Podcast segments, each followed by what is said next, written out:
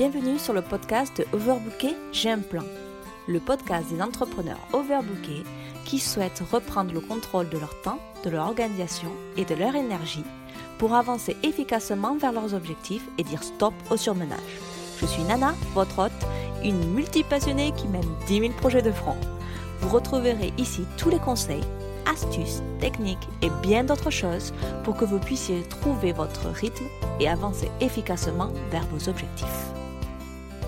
Bonjour à tous et bienvenue dans ce nouvel épisode de podcast. J'espère que vous allez bien et que vous êtes motivés, déterminés à avancer pour atteindre vos objectifs. Dans ce quatrième épisode de Overbooké J'ai un plan, nous allons parler de la création d'objectifs. Déterminez ce que vous voulez vraiment accomplir dans votre vie professionnelle et personnelle afin de ne pas vous laisser distraire ou déborder. Alors, on y va? Être productif ne signifie pas faire plus en moins de temps. Cela signifie travailler plus intelligemment en gérant votre temps, votre concentration et votre énergie de manière équilibrée. Travailler dur sans connaître la signification ou la valeur de votre travail dispersera vos intentions. Sans planifier, vous allez perdre beaucoup de temps pour penser chaque jour à ce que vous voulez accomplir. Et au contraire, une planification excessive vous fera procrastiner, vous empêchant d'avancer. Pour travailler plus intelligemment, vous devez prendre suffisamment de temps pour réfléchir à ce qui est important et significatif pour atteindre vos objectifs. Pour être pleinement productif, vous devez équilibrer et gérer votre temps, votre concentration et votre énergie. Ces trois éléments sont fondamentaux et aucun ne peut être soustrait. Si vous manquez de temps, vous serez dépassé et ne travaillerez qu'en cas d'urgence. Si vous manquez d'énergie, vous serez épuisé et perdrez du temps. Si vous êtes sans but, vous serez distrait, irez partout et aurez l'impression d'aller nulle part. Dans ce podcast, nous allons voir ce troisième point. Comment fixer de vrais objectifs pour organiser votre réussite professionnelle et personnelle. Je vous propose de passer en revue 9 points pour fixer vos vrais objectifs. Alors, c'est parti. Le premier point. Comment fixer de vrais objectifs? Qui ne ressent jamais la difficulté de se fixer de vrais objectifs? De se concentrer sur une destination et de s'y tenir. Il y a des moments où vous ne pouvez pas suivre de rythme dans votre vie. Vous vous perdez dans vos pensées, vos doutes, vous perdez de vue vos objectifs et vous vous sentez dépassé. Si vous ne prenez pas le temps de réfléchir à ce que vous voulez accomplir, vous ne pourrez pas bâtir des bases sur lesquelles vous enrichir à long terme et vous finirez par tourner en rond, dévoré par les regrets et la frustration. S'il est important de se fixer des objectifs pour se concentrer et travailler plus intelligemment, il serait particulièrement néfaste de se concentrer uniquement sur les aspects professionnels. S'il est vrai qu'une réussite professionnelle est plutôt gratifiante sur le plan personnel, il est important de ne pas y consacrer tout votre temps, votre énergie et laisser de la place à votre vie personnelle. C'est le mélange des deux qui, tout en étant un catalyseur de bonheur, rassemble les conditions de la réussite. Il est donc important de savoir ce que vous voulez vraiment accomplir dans votre vie professionnelle et personnelle afin de ne pas vous laisser distraire ou déborder. Le deuxième point pour fixer ces objectifs, réorganiser vos valeurs et objectifs personnels. Avant d'envisager quoi que ce soit, vous devez identifier vos objectifs. Clairement définis, ils vous aideront à créer les bonnes actions et gagner en pertinence et réalisation. Faire le point sur votre situation s'impose. La première étape consiste à trouver le pourquoi, la raison pour laquelle vous voulez être productif. On peut se poser des questions comme Qu'est-ce qui est important et significatif dans ma vie? Qu'est-ce que je veux vraiment? Identifier pourquoi vous faites ce que vous faites est important. Cela conduit à une grande clarté dans vos pensées, une plus grande conviction dans vos actions et des décisions plus rapides. Si vous sautez cette étape fondamentale, vous risquez de créer de mauvaises habitudes qui fonctionnent contre vous à long terme. Bien sûr, les réponses évoluent au cours d'une vie. Nous ne savons pas ce qui peut arriver. C'est pourquoi il est essentiel de les mettre à jour pour garder le cap. Et c'est pour cela aussi que nous fixons également des objectifs annuels, trimestriels. Vos réponses construisent la base pour développer une conviction forte, de bonnes routines et de la productivité. Dans cette deuxième étape, je vais vous laisser un petit conseil. Prenez le temps et établissez une grande vision de vous-même dans 3 ans ou 5 ans. Cela vous aidera à fixer vos objectifs annuels et à garder votre motivation à un niveau élevé.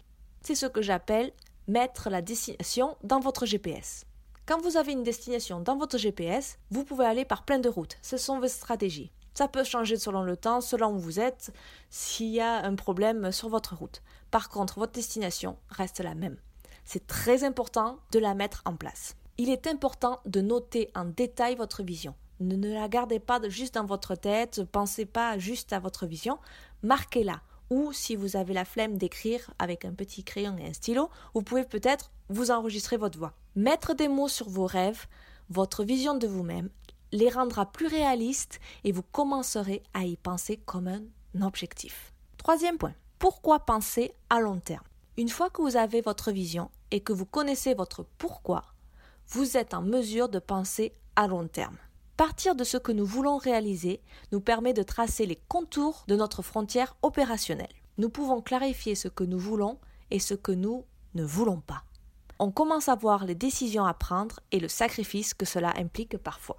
Dans une perspective à long terme, voir l'image dans son ensemble, la big vision comme ils disent en anglais, vous aidera à identifier l'objectif global. La seule chose qui vous importe, le but ultime que vous souhaitez atteindre dans votre vie. Dans une perspective à court terme, connaître votre pourquoi vous aidera à vous concentrer et à hiérarchiser vos options immédiates pour sélectionner les tâches les plus efficaces que vous pouvez faire dès maintenant. La première perspective, donc à long terme, vous donne la bonne direction. La seconde, court terme, vous fait choisir les bonnes actions. Mon conseil pour ce troisième petit point, définissez d'abord votre projet, puis déclinez-le en objectifs, puis divisez en plus petites actions ou tâches nécessaires pour y parvenir. Quatrième point, fixez de vrais objectifs pour atteindre l'efficacité. La plupart des gens disent Bien sûr, j'ai des objectifs dans ma vie. Cependant, la plupart d'entre eux ne traduisent pas clairement ou pas du tout leurs rêves, leurs projections en objectifs qui leur permettent d'avancer et de réaliser quelque chose. Il est très important de définir précisément vos objectifs. Après cela, vous pourrez définir une durée, une date butoir et cela vous fera bouger. Sans objectif approprié, vous ne serez pas en mesure d'établir de priorités et vous serez facilement distrait et dépassé. Plus votre objectif est précis, plus vous serez motivé à faire ce qu'il faut faire pour l'atteindre. Des objectifs spécifiques vous aident à visualiser ce que vous voulez et vous stimulent en vous donnant envie de l'obtenir. C'est la base de toute votre motivation et du grand pilier que j'ai parlé la semaine dernière, le focus. Beaucoup de gens ont des adjectifs comme je veux la liberté financière. Ce n'est pas un objectif. C'est un rêve. Cela ne stimule pas votre cerveau à mettre en place un plan d'action. C'est trop abstrait. Que signifie la liberté financière pour vous? Vous devez vous demander que signifie vraiment la liberté financière pour vous. 5 000 euros par mois 10 000 euros par mois L'objectif spécifique serait atteindre 5 000 euros de revenus par mois de manière constante d'ici la fin de l'année. Ça, c'est un objectif qui stimulera votre cerveau. Vous connaissez votre revenu actuel et vous verrez l'écart qu'il y a entre votre objectif et votre situation actuelle. Du coup, vous allez lancer un nouveau projet, peut-être une nouvelle formation ou commencerez une activité secondaire pour vous faire atteindre cet objectif. Là, vous êtes dans l'action. Une fois que vous avez pris la décision consciente d'atteindre cet objectif, votre cerveau trouve automatiquement les moyens de l'atteindre. Dans ce quatrième point, j'ai deux petits conseils. Le premier, vos objectifs doivent être clairs, concrets et structurés de manière positive. Premier petit conseil, vos objectifs doivent être clairs, concrets et structurés de manière positive. On ne se fixe pas sur ce que vous ne voulez pas, on se fixe ce que vous voulez. Deuxième petit conseil, Assurez-vous que vos objectifs sont sous votre zone de contrôle. Il y a des choses qui dépendent de vous et d'autres qui ne le sont pas. Si l'un de vos objectifs est de gagner 5000 euros par mois de manière constante d'ici la fin de l'année, c'est sous votre zone de contrôle. Vous allez mettre en place des activités, des nouvelles formations, euh, des nouveaux business, enfin plein d'idées pour vous permettre d'arriver à cet objectif. Par contre, si vous travaillez sous quelqu'un et que vous attendez une promotion, vous pouvez bien sûr travailler bien, etc., mais ce n'est pas dans votre zone de contrôle. Vous ne pouvez pas savoir si vous allez être promu ou pas. Donc restez bien dans cette zone de contrôle. Le cinquième point, traduire les objectifs en action. Après avoir défini clairement vos objectifs, vous devrez les traduire en action à court terme. Une bonne stratégie consiste à diviser les tâches en fonction de temps nécessaire à leur réalisation. Pour chaque objectif, vous devrez identifier le quoi, le pourquoi et le comment. La bonne chose, quoi, pour les bonnes raisons, pourquoi, de, et de la manière appropriée, comment? De cette manière, vos objectifs seront facilement exprimés comme concrets et réalisables. Prenons quelques exemples parce que je ne suis pas sûre que vous me suiviez. Je ne suis pas sûre que vous arrivez à me suivre, donc du coup je vais donner un petit exemple très simple. Supposons que je veuille perdre 8 kilos. C'est le quoi? Donc maintenant on veut, les bonnes raisons. Pourquoi? Disons que dans ce cas-là, ma raison pourrait être parce que je veux mettre une robe de, pour mon mariage. C'est important que je sois jolie dans, mon, dans ma robe de mariage. Comment je vais le faire Comment je vais le faire En changeant petit à petit mes habitudes alimentaires et commencer à faire de l'exercice. Lors de la clarification de vos objectifs, un résultat réalisable et un délai raisonnable doit être déterminé. Cela vous donnera envie d'y arriver. Telle est votre motivation. Un objectif devient concret à partir du moment où nous fixons une date, ce qui pourrait donner tous les lundis, mercredi et vendredi, je cours 30 minutes. Pour ce cinquième point, je vais vous donner un petit conseil. J'organise personnellement mes actions par trimestre. Cela me permet d'avoir suffisamment de temps pour juger si mon plan d'action est bien et je peux le réviser ou le mettre à jour. Même si 90 jours fonctionnent bien avec moi, vous pouvez l'ajuster pour correspondre à vos objectifs à long terme. Sixième point. Hiérarchisez correctement les tâches pour faire avancer votre vue d'ensemble. Une fois que vous avez défini vos objectifs et défini un plan d'action concret, il est temps de vous organiser pour prioriser vos tâches. Toutes les tâches ont un niveau d'importance différent. Afin de vous aider à établir des priorités, n'oubliez pas que vos priorités sont toutes des actions qui vous permettront d'atteindre les résultats qui vous feront aller plus loin vers vos objectifs. Si ce n'est pas le cas, déléguez la tâche ou supprimez-la. J'ai deux petits conseils pour ce point 6. Donc, le premier, j'utilise personnellement ce que j'appelle la stratégie d'objectif 3x3. J'adore le chiffre 3. Donc, euh, vous verrez dans les prochains épisodes aussi, j'utilise toujours ce, nombre 3. Donc, pour moi, les objectifs, ma stratégie d'objectif, c'est 3 x 3. Premier, identifier trois choses à accomplir pour ce mois. 2. Commencez chaque semaine avec trois objectifs à atteindre. 3. Définissez dans votre journée les trois tâches les plus importantes à faire avant d'aller vous coucher. Donc pour moi, vous voyez bien cette gradation de 3 x 3. Trois grandes choses à faire dans le mois. Trois gros objectifs qui vous aident à accomplir dans ce que vous avez prévu dans le mois pour la semaine. Et ensuite, trois actions ou tâches les plus importantes que vous devez faire avant de vous coucher. De là sort mon deuxième petit conseil au moins un de vos objectifs doit être lié à votre vie personnelle et non à votre travail. Je suis très catégorique là-dessus. Comme je vous ai dit, c'est vraiment un mix de votre vie personnelle et de votre vie professionnelle qui vous donnera de la réussite. Quand vous êtes un bourreau de travail comme moi, essayez toujours d'avoir au moins une tâche par jour, une petite action euh, reliée à votre vie personnelle. Ça vous permettra de garder l'équilibre et une, une base saine. Pour une productivité maximale, créer une liste de deux ou trois actions prioritaires peut être effectuée la veille. Votre objectif est d'accomplir vos tâches les plus importantes le plus rapidement possible. Sauf si vous avez de vraies urgences, toutes les autres tâches peuvent attendre car elles sont moins importantes.